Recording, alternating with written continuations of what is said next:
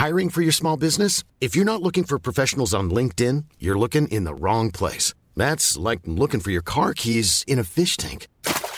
LinkedIn helps you hire professionals you can't find anywhere else, even those who aren't actively searching for a new job but might be open to the perfect role. In a given month, over 70% of LinkedIn users don't even visit other leading job sites. So start looking in the right place. With LinkedIn, you can hire professionals like a professional. Post your free job on linkedin.com slash people today. Many of us have those stubborn pounds that seem impossible to lose, no matter how good we eat or how hard we work out. My solution is PlushCare. PlushCare is a leading telehealth provider with doctors who are there for you day and night to partner with you in your weight loss journey. They can prescribe FDA-approved weight loss medications like Wagovi and Zepbound for those who qualify. Plus, they accept most insurance plans. To get started, visit plushcare.com slash weight loss. That's plushcare.com slash weight loss. Bienvenue au Balado Urbania.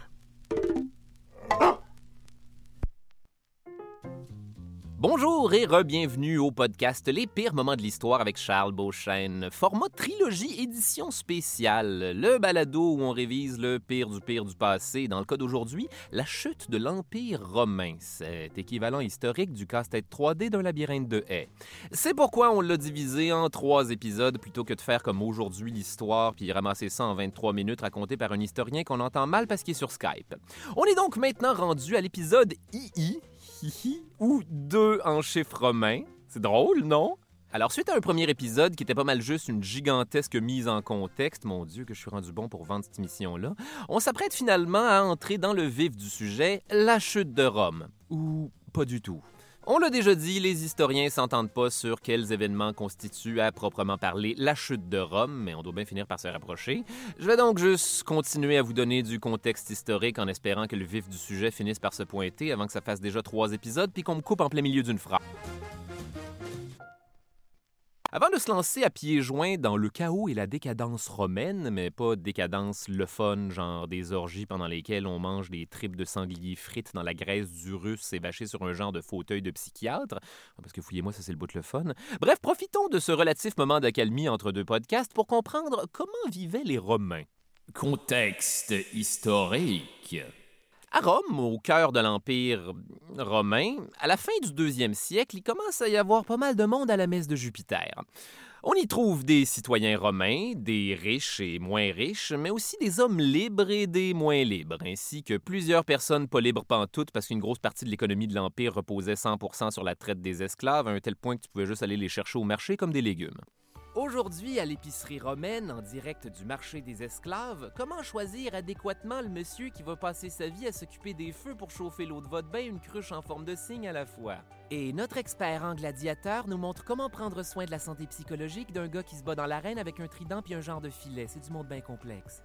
Faute d'espace, la ville de Rome fait construire des complexes d'appartements pour héberger un maximum de citoyens, donc des édifices que l'on appelait insula ou insulae au pluriel si mon latin est pas trop rouillé. Mon Dieu que cette phrase-là crie je suis allé au privé. Euh, Mais maintenant, je peux faire mon fin finot en latin par contre.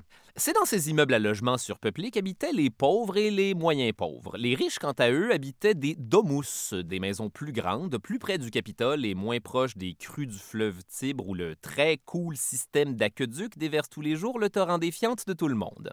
Attention tout le monde, le Tibre semble entrer en période de crue Quoi que vous fassiez, ne restez pas en sandales Là, je taquine, mais aujourd'hui, on s'extasie devant le fameux système d'aqueduc romain qui permettait, entre autres, d'alimenter les bains publics où la majorité des gens allaient pour se laver, jaser, faire des affaires et tout ça devant une impressionnante diaspora de sortes de mamelons.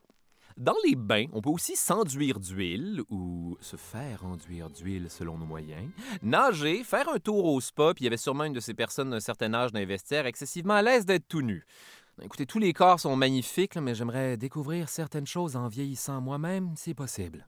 Détail redondant. Pour décrire les bains publics romains, le terme utilisé est les termes. Allez voir comment ça s'écrit, moi j'ai fait tout ce que le médium me permettait. Détail administratif. Les rues de Rome sont tellement achalandées que pendant la journée, on restreint l'accès aux chars et aux charrettes pour permettre aux citoyens de déambuler, suite à quoi les charrettes tirées par des ânes peuvent faire leur entrée dans les marchés. Ce qui est non négligeable parce qu'avec toute l'étendue de l'Empire, le commerce est en pleine effervescence, alors que le colossal système de routes et de voies maritimes romaines permet des échanges commerciaux exotiques d'un bout à l'autre et l'import-export bat son plein. À un tel point que même les foyers modestes ont à la maison des objets qui proviennent des quatre coins de l'Empire, qui, je vous le rappelle, s'étend maintenant de l'Écosse au Moyen-Orient. Au pire, écoutez l'épisode 1. Chérie, je viens d'acheter un ensemble de coupes en cristal égyptien, le seul endroit où l'on fait du verre à notre époque. Attention, c'est très fragile, et s'il devait se briser pour une raison ou pour une autre, il serait irremplaçable. Oui Y a-t-il une suite à cet énoncé, mon mari? Pour être honnête, je m'attendais à ce que quelque chose d'inattendu arrive et brise tous ces verres pour créer un effet comique. Veux-tu que je les détruise moi-même? Non, non, le moment est passé. De retour à notre programme principal maintenant, après le désastreux empereur Commode, qui avait manifestement la même empathie que le meuble, plusieurs empereurs vont se succéder très rapidement à cause d'assassinats, de coups d'État et d'une ambiance générale de coups de couteau dans le dos. Donc, blablabla, tu, tu, tu. Celui qui va sortir vainqueur de ce carrousel de coups de couteau, c'est Septimus Severus, dont la lignée va régner pendant environ 40 ans et sera surnommée la dynastie des Sévères. en tout cas, mettons que dans les mariages, c'est pas cette famille-là qui partait le petit train. Portant effectivement bien leur nom, les empereurs sévères vont décider que ce serait peut-être une bonne idée à ce stade-ci d'augmenter la taille et la puissance de l'armée romaine, ceux qui sont justement responsables de faire régner l'ordre, de défendre le vaste empire et qui sont aussi une source intarissable de noms qui sont des jeux de mots en us dans les bandes dessinées d'Astérix comme Détritus, Antivirus et Prépuce. J'en ai inventé un. Lequel? Attention, Cervix, le général Prépuce avance sur nous. Ah, il recule. Détail intéressant. Ce qu'il faut savoir, c'est qu'à la base, il existe deux types de soldats dans l'armée romaine. Le légionnaire, qui est un citoyen romain, ainsi que l'auxiliaire, qui, lui, n'est pas un citoyen et qui provient des nombreuses populations qui habitent aux quatre coins de l'Empire. Néanmoins, en tant que recrue dans l'armée, tout le monde commence au bas de l'échelle. Entre autres, on confiait aux nouveaux des tâches comme s'occuper des latrines, effectivement pas plus en bas de l'échelle que ça, mais aussi s'occuper des feux de camp, construire les campements de A à Z avec des fossés à creuser puis des espèces de palissades de pas possibles qui nécessitent toutes d'abattre un arbre chaque. Et bien sûr, casser des rochers pour fabriquer des routes, cette job qui est emmerdante jusqu'à ce que tu réalises que ta frustration de casser des roches se canalise super bien en cassant des roches, jusqu'à ce que tu réalises à nouveau que la source de ta frustration et de ta catharsis est en fait la même chose, ce qui redevient emmerdant. Parmi les armes du légionnaire, on retrouve le gladius, le glaive, un genre de petite épée courte. Ils ont aussi deux lances appelées pilum, ainsi que le bouclier, le scutum. Quoi? Pourquoi vous riez? Scutum? Vraiment? Quand on réunit huit légionnaires, on forme une unité d'infanterie appelée contubernium. Et les huit membres du contubernium voyagent ensemble, se battent ensemble, partagent le même espace de vie où ils se racontaient sûrement leurs mésaventures amoureuses d'adolescentes dans leur party polochon de contubernium. Chut, il va se réveiller. Allez, Caius, mets-y plus de crème à raser d'en face qui, à notre époque, est juste un gros savon dur. Oh les gars, c'est pas cool, le centurion va nous chicaner. Attention, il se réveille. Aïe aïe, ce savon-là est bien dur. Lorsqu'on a 10 contubernium, maintenant, c'est ce qu'on appelle une centurie, qui est gérée par un centurion, qui sont instantanément reconnaissables parce qu'ils ont une espèce de brosse sur leur casque. Donc, quand tu veux identifier ton centurion sur le champ de bataille, c'est invariablement celui qui a l'air d'avoir développé une astuce de paresseux pour repeindre son plafond. Six centuries forment donc une cohorte, et tout ça est soudainement en train de devenir un examen de maths. Donc, si trois centuries partent de Rome à 9h15 en se déplaçant à 1 km h et que 8 contubernium quittent Condate à midi à la même vitesse, lequel de ces deux détachements va essayer de contourner l'autre en sachant pas trop dans quelle direction ils vont se tasser? Scutum! Chabot, dehors! Voilà, c'est ça étudier au privé. Ensuite, quand on réunit 10 cohortes plus une unité de cavalerie, on obtient une légion, la plus grosse unité de l'armée romaine, puis ça commence à faire pas mal de latrines à surveiller pour les légionnaires stagiaires. Donc, de retour aux empereurs de la dynastie de Sévérus, les Sévères, qui, faute d'avoir du plaisir d'envie, veulent aussi faire grossir les rangs de l'armée romaine et décident pour ce faire d'augmenter les salaires. Effectivement, je... Merci d'avoir choisi l'option simple sur celle-là. Par contre, là où ils vont se compliquer la vie, c'est dans leur façon d'augmenter les salaires, c'est-à-dire en mettant moins de métal dans la monnaie pour produire plus de pièces. Hmm. Dans le sens de créer de l'argent avec moins de valeur? Dans le sens de retirer sa valeur à l'argent? Hmm. Me semble que mon père m'a déjà dit quelque chose à propos de ça. Ben non, tu peux pas faire ça, tabarnak. Là, ton argent va perdre toute sa valeur, tu vas te ramasser dans une maudite économie de tapon, là. C'est bien ce que je pensais. Quelques instants plus tard, l'Empire est en pleine crise économique. Et rapidement, la décision de donner plus de pouvoir à l'armée commence à se retourner contre les Sévères. Parce qu'il n'y a pas juste des conflits à l'interne à gérer, là, il y a en plus des attaques de tribus germaniques en même temps que des escarmouches avec les Marcomans et les Alamans, non, je ne suis pas en train de faire un accident vasculaire cérébral en prononçant le mot allemand. C'est vraiment allemand, A-L-A-M-A-N. Et rajoutez à ça une coupe d'embrouille avec les Sassanides, d'une dynastie perse provenant de l'actuel Iran. Bref, ça chie de tout bord, tout côté, et ça va mal parce qu'avec un territoire aussi vaste, il y a pas mal juste ça des côtés. Là, l'empereur Alexandre Sévère va se rendre dans l'Est pour défendre l'Empire contre les Sassanides, mais après ça, il va trouver que... Ah, c'est assez, là et refuser de repartir pour aller défendre les autres territoires contre les attaques germaniques, ce que les militaires vont trouver comme un trait de caractère plutôt couillon et ils vont l'assassiner comme le veut la coutume. Ce qui est aussi une autre façon de dire qu'on perd sévère. OK, ça suffit. Je suis moi-même tanné. C'est alors que débute une période qu'on a baptisée la crise du troisième siècle. Quelque chose me dit que ça va mal aller.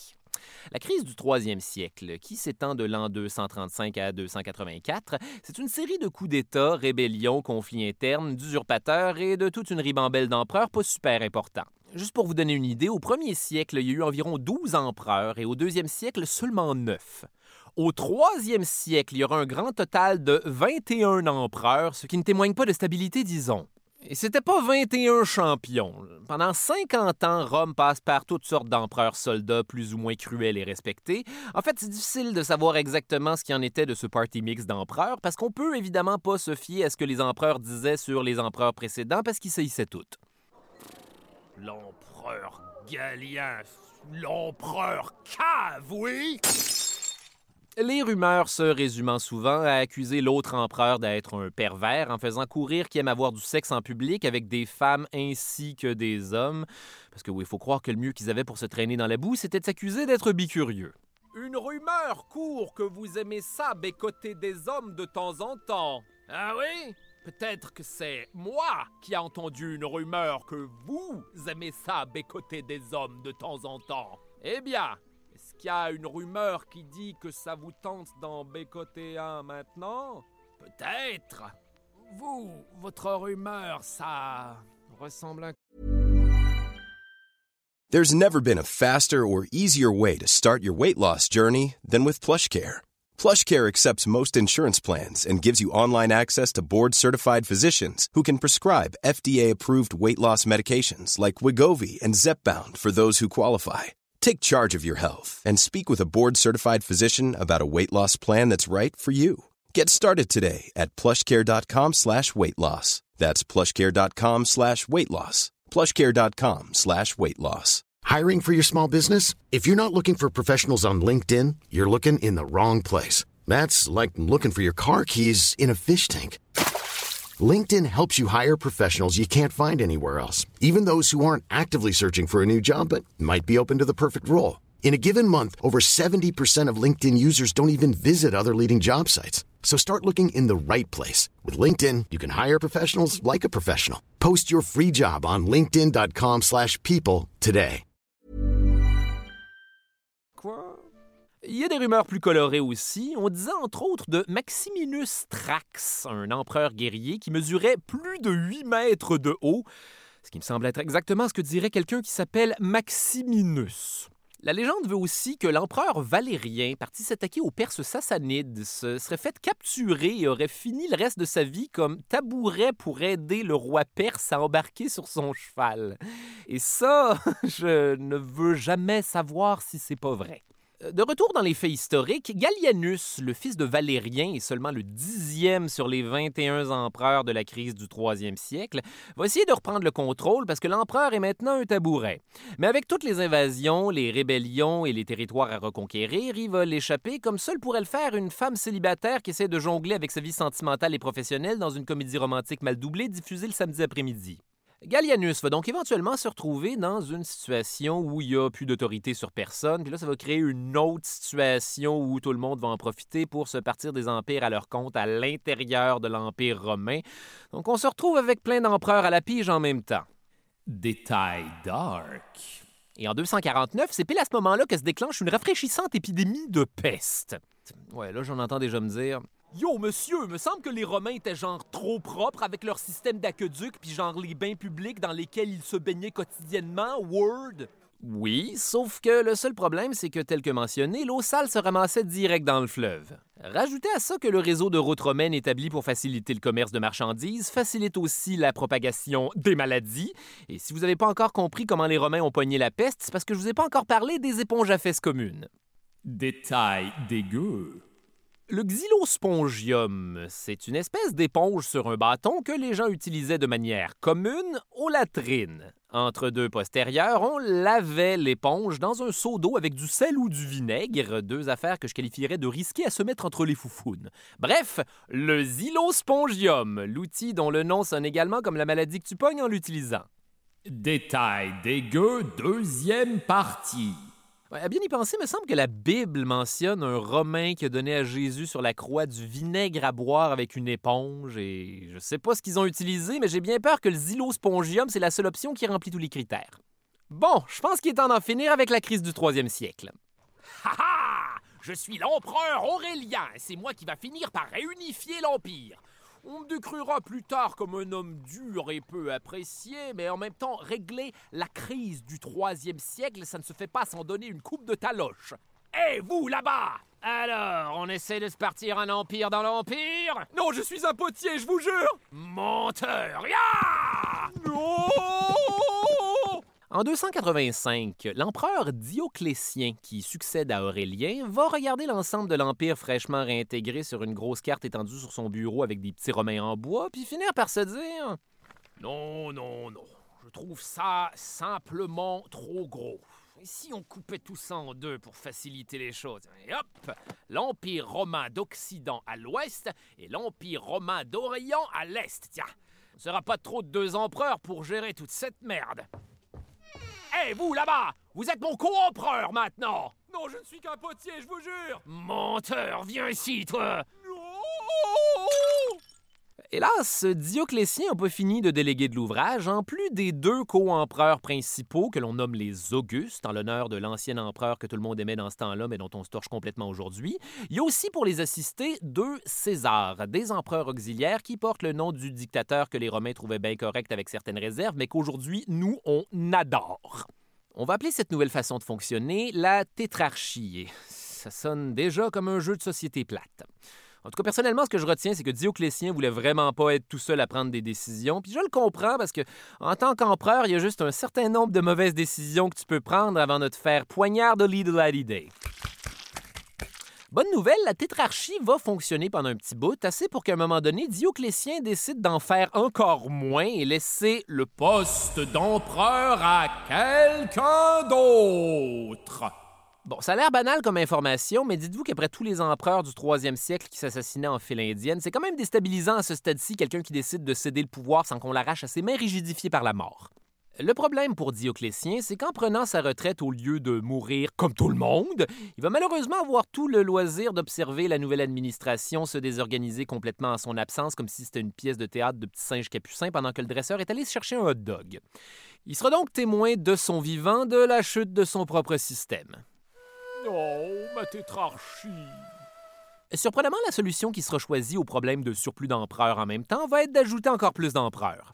Là, à un moment donné, on est rendu avec sept personnes au pouvoir, ce qui donne une heptarchie, puis là, tout le monde commence à avoir un sentiment on ne peut plus crise du troisième siècle 2.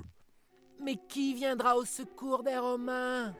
Serait-ce cet homme au loin avec cette grosse tête super carrée sur toutes les statues qui leur donnait invariablement l'air d'être faites en pâte à modeler? Allez voir sur Wikipédia. C'est l'empereur Constantin Détail intéressant.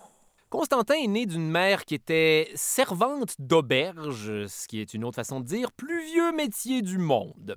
C'était la concubine du père de Constantin, qui lui était un César pour l'Auguste Maximilien Hercule. Cette phrase contient beaucoup de noms.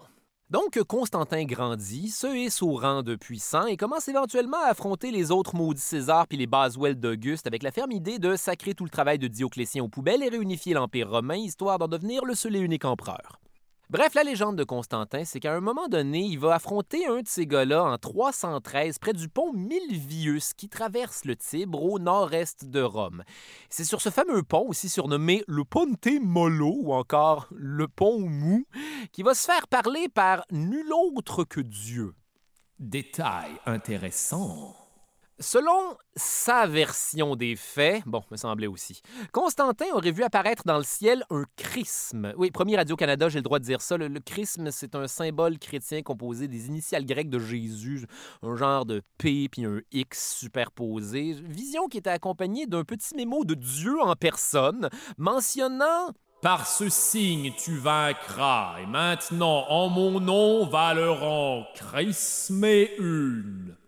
Constantin décide donc d'organiser un colossal atelier d'art plastique et d'apposer le symbole sur les boucliers de tous ses légionnaires. Et c'est ainsi que, selon sa version des faits, c'est comme ça qu'il a gagné la bataille du pont Milvius.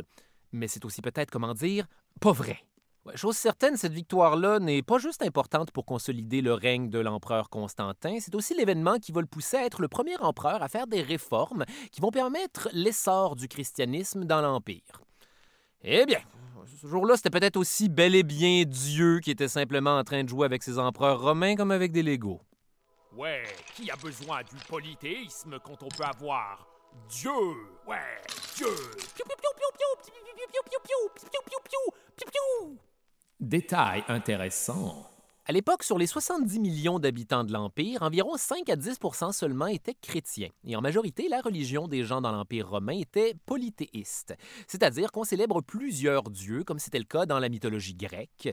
En fait, dans le cas des Romains, c'est 100% la mythologie grecque avec les mêmes divinités, mais qui ont des noms différents. Au lieu de Zeus, c'est Jupiter, Arès devient Mars. Mais il y a aussi des dieux uniquement romains comme Janus, le dieu à deux visages, et ça sonne comme le dieu de choses très sexuelles.